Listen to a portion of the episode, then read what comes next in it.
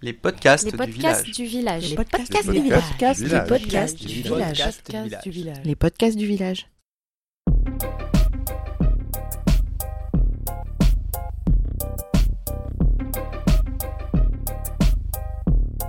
Bonjour à toutes et à tous et bienvenue dans ce nouvel épisode consacré à la proximité du droit.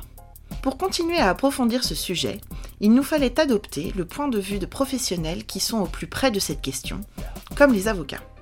Que ce soit en conseil ou en contentieux, devant les instances pénales, civiles ou administratives, qu'ils accompagnent des personnes privées ou des personnes morales, les avocats sont des intermédiaires entre le droit, ses institutions et les justiciables. Ce positionnement pourrait supposer un éloignement du citoyen et de la justice si l'avocat ne jouait pas en réalité un rôle de facilitateur. La proximité est également un enjeu pour l'avocat, qui a besoin d'être proche de son client, mais aussi des instances et des administrations, pour accomplir ses missions. Mais le contexte est aujourd'hui particulier, avec les évolutions du marché du droit et surtout avec le projet de loi de programmation et de réforme de la justice, qui était en passe d'être adopté lorsque nous avons enregistré cet épisode. Car si la chancellerie affirme vouloir rapprocher le citoyen de la justice, le texte a provoqué une levée de boucliers et une mobilisation de la profession pendant plusieurs mois. Pour y voir plus clair dans toutes ces problématiques, je me suis entretenue avec Christiane Ferralschul, présidente du Conseil national des barreaux, afin de discuter de la symbolique de la proximité du droit au regard de la profession et les risques potentiels qui la menacent.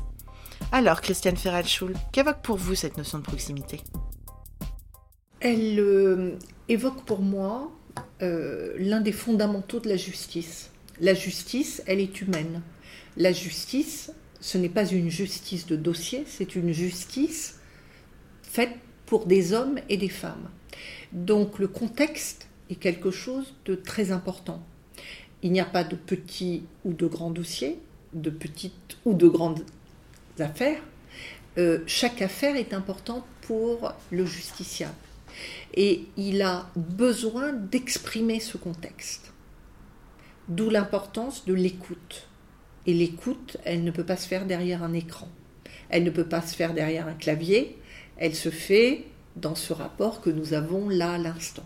Je ne vous parlerai peut-être pas de la même manière si j'étais au téléphone. Peut-être que oui, mais la, proximité, euh, l'ambiance, euh, l'expression, le silence même sont des éléments qui concourent à la recherche d'une vérité. Et la justice, c'est quoi? C'est cette recherche de vérité à laquelle les avocats apportent leur concours. Faciliter ou consolider cette proximité fait-il partie des missions de l'avocat? Euh, les avocats euh, s'expriment au nom du justiciable. Euh, ils portent la voix de ceux qui ne savent pas s'exprimer ou qui ne peuvent pas s'exprimer ou qui ne maîtrisent pas la procédure. Ils sont là pour porter la voix. Donc cette proximité est aussi importante, elle est même fondamentale. Lorsque le juge expédie le dossier et ou ne permet pas cette prise de parole pour apporter les éléments de contexte, l'avocat est privé de parole et la parole, c'est ce vecteur indispensable euh, pour que la compréhension se fasse.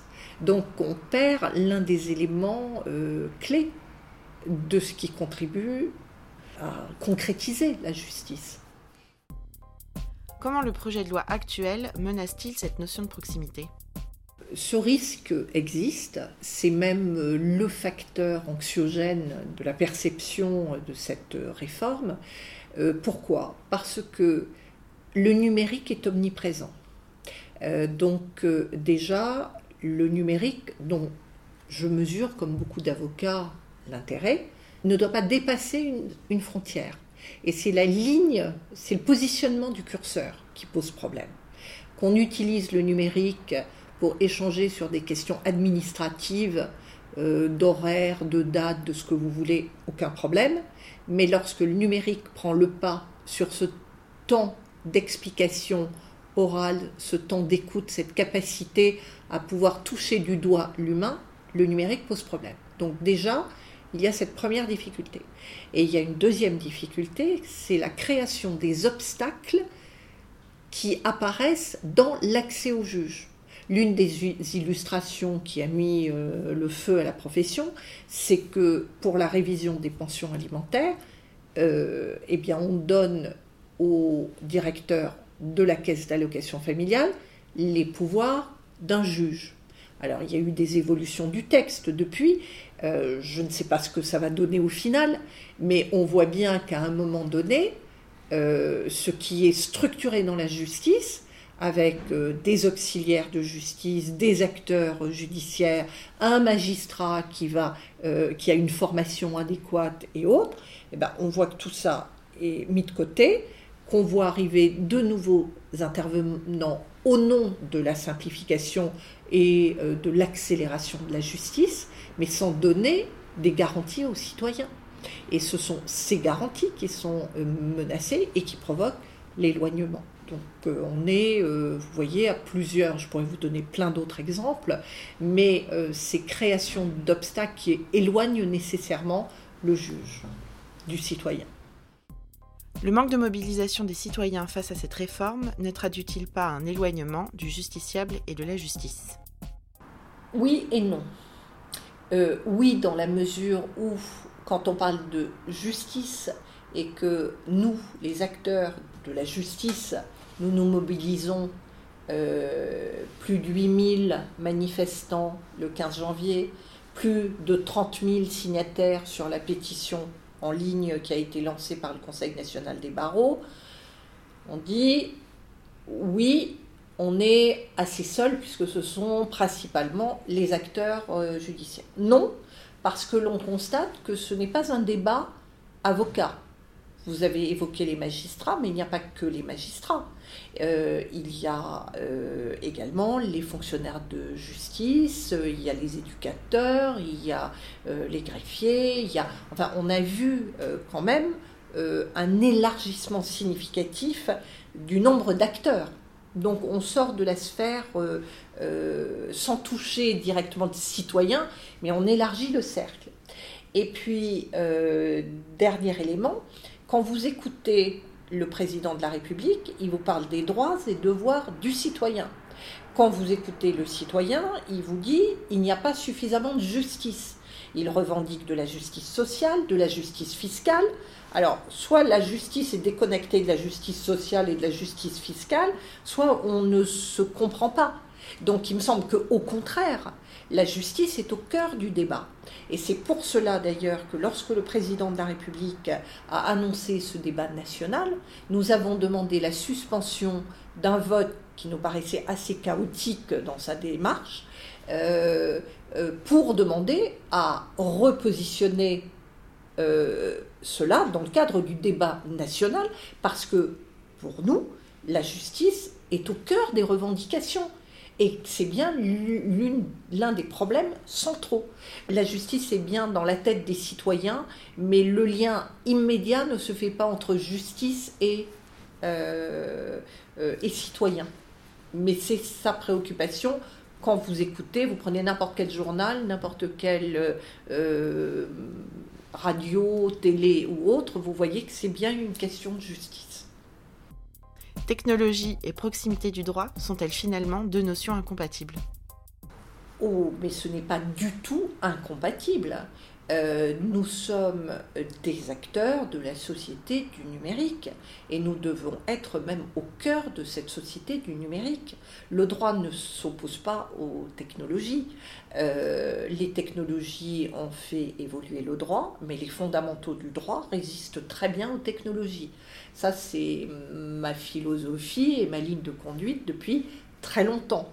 Euh, et on a beaucoup de réponses qui sont apportées. Ça ne veut pas dire qu'il euh, faut tout accepter et je crois réellement que là où nous rencontrons des difficultés, euh, c'est là où on a franchi la ligne rouge. C'est là où on a fait basculer la justice qui doit rester humaine dans une justice désincarnée. Euh, et c'est cette frontière qu'il ne faut pas dépasser. Donc que nous, que nous puissions échanger euh, par messagerie avec des magistrats, des greffiers, que nous puissions euh, aujourd'hui utiliser tous les outils technologiques pour aller pour être plus efficace et donner un meilleur service, euh, je dirais, c'est comme n'importe quel euh, euh, médecin ou dentiste que vous iriez voir aujourd'hui, vous ne comprendriez pas qu'il n'utilise pas les dernières techniques pour mieux vous soigner. Donc, pareil pour les avocats. Mais en revanche, il y a un moment où la machine ne peut pas se substituer. Donc c'est là que nous disons, et nous l'avons, euh, et nous nous sommes battus pour cela, nous avons dit, attention, les algorithmes ne peuvent pas se substituer au traitement humain. Donc il faut toujours qu'il y ait une part de traitement humain. C'est là que nous avons dit, attention à l'intelligence artificielle. C'est là que nous disons, qu'il euh, faut replacer le magistrat à proximité du citoyen. C'est là que nous disons que le magistrat doit être écouté par euh, les, doit écouter les avocats. Donc euh, technologie et droit ne s'opposent pas. Technologie et justice ne s'opposent pas. nous sommes au cœur d'une société du numérique, mais il faut garder nos valeurs fondamentales. Et euh, l'avocat est un acteur clé dans un État démocratique et la justice est un pilier d'une société démocratique. Et si les avocats ne se dressent pas pour rappeler les droits de la défense, les droits des victimes, et euh, pour, euh, d'une certaine manière, pour systématiquement même discuter de la pertinence des règles, des droits et autres, on serait d'abord on serait dans un monde figé euh, et euh, qui ne tiendrait pas compte des évolutions de contexte. Et encore une fois, le contexte, c'est une clé dans la compréhension de n'importe quelle affaire. Merci de nous avoir écoutés et je vous dis à la semaine prochaine pour un nouvel épisode.